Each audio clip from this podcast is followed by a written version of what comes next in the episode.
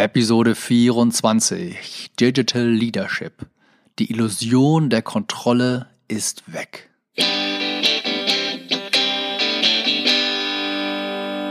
Der Führen wie ein Löwe Podcast von Markus Jotzo.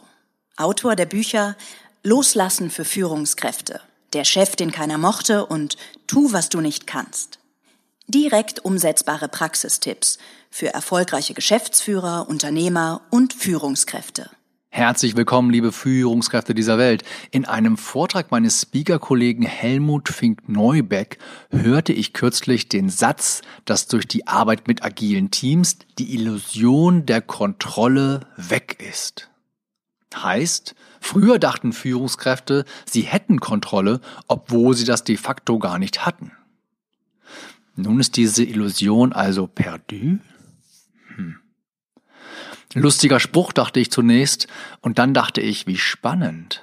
Denn wirklich, Sie führen ein Team von drei, sieben oder noch mehr Menschen?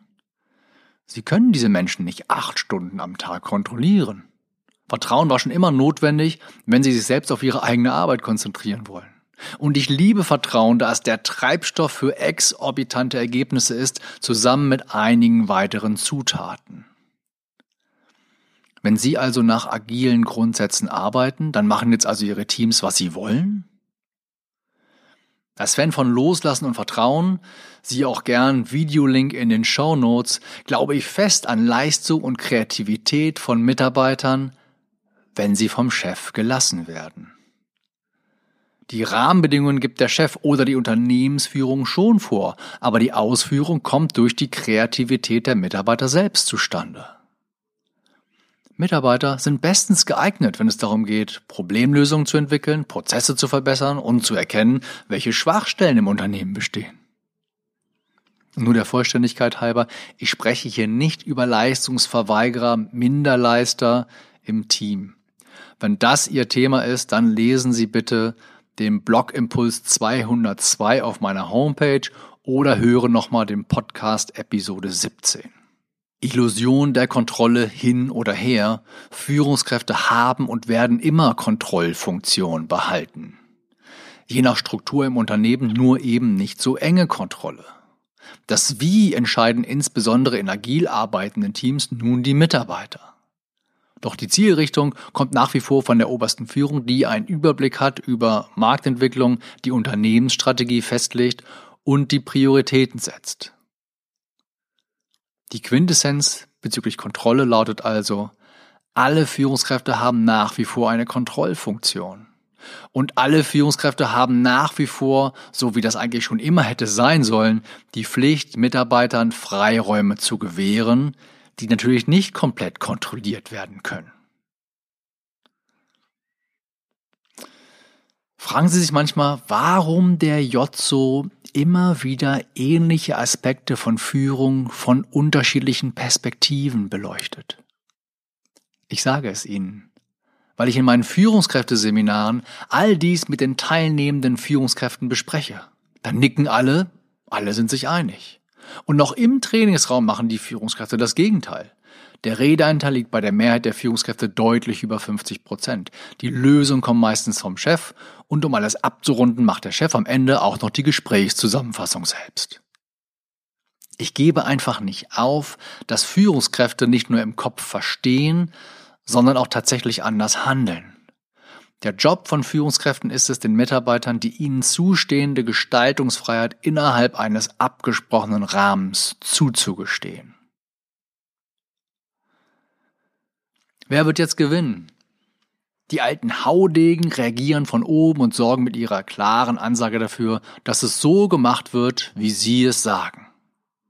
Die modernen Führungskräfte hören ihren Mitarbeitern zu, lassen ihnen Freiheiten und sind in der Lage, von ihren Mitarbeitern zu lernen. Wer wird sich auf Dauer durchsetzen? Die Kommunikationswissenschaftlerin Christiane Brandes-Fiesbeck sagt, dass diejenigen gewinnen werden, die am Ende mehr Profit bringen. Die anderen werden weichen müssen. Weichen müssen. Und das finde ich super. Denn immer mehr Unternehmen verstehen, dass Führungskräfte mit autoritärem Führungsstil nicht das Beste von ihren Mitarbeitern bekommen, nämlich lustvolle Kreativität und Engagement. Zufällig ist lustvolle Kreativität und Engagement auch das, was Menschen am allerliebsten ins Unternehmen einbringen. Nein, das ist keine Ironie. Bei Fragen bitte nochmal Podcast Episode 17 hören oder meinen Blog Impuls 202 auf der Homepage lesen. Jetzt ist es allerdings so, dass diese alten Haudegen nur weichen müssen, wenn es konsequente Führungskräfte über ihnen gibt. Zum Beispiel so einen. Mein bekannter Michael, Geschäftsführer Mittelstand, sagte einmal zu seinem Bereichsleiter, nachdem seine zweite Assistentin innerhalb von zehn Monaten gekündigt hatte. Wenn deine nächste Assistentin auch so bald kündigt, dann gehst du mit. Manche Führungskräfte sind einfach toxisch. Sie vergiften das Klima, bremsen Produktivität, Motivation und Engagement und kosten das Unternehmen richtig viel Innovationskraft und Geld. Da braucht es einen so starken Chef eine Ebene höher, der diese Führungskraft entweder mit einer klaren Ansage inklusive Ultimatum dreht oder aus dem Unternehmen entfernt. Wollen Sie denn mal wissen, wie gut Sie eigentlich Ihren Job als Führungskraft machen?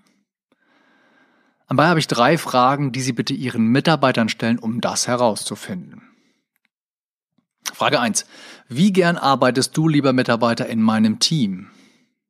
Und nach den ersten Antworten des Mitarbeiters fragen Sie noch, was sind drei positive Aspekte?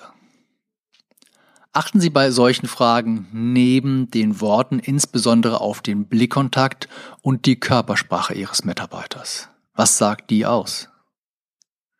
Frage zwei: Wie zufrieden bist du, lieber Mitarbeiter, mit dem Grad an Kreativität, den du selbst einbringen darfst, ja einbringen sollst? Damit Sie auf diese Frage wertvolle Antworten bekommen, fragen Sie auf einer Skala von eins bis zehn. Und dann fragen Sie auch, was ist denn schon gut? und was fehlt zu einer 10, um inhaltlich wirklich wertvolle Aspekte zu erhalten. Und schließlich die Frage 3, was hättest du, lieber Mitarbeiter, gern zusätzlich von mir, um bei einem Konkurrenzangebot nicht das Unternehmen zu wechseln, sondern hier im Team zu bleiben? Lassen Sie sich überraschen, was Ihre Mitarbeiter antworten und lernen Sie. Jeder Mensch tickt anders, so auch jeder Ihrer Mitarbeiter. Finden Sie heraus, was Ihre Mitarbeiter brauchen. Dafür wünsche ich Ihnen viel Erfolg, Ihr Markus Jotzo. Und hat Ihnen der Podcast gefallen, dann geben Sie mir bitte eine Bewertung dafür auf iTunes ab. Und wenn Sie sich bestimmte Podcast-Themen wünschen, dann schreiben Sie mir dies einfach per E-Mail. Ich bin gespannt.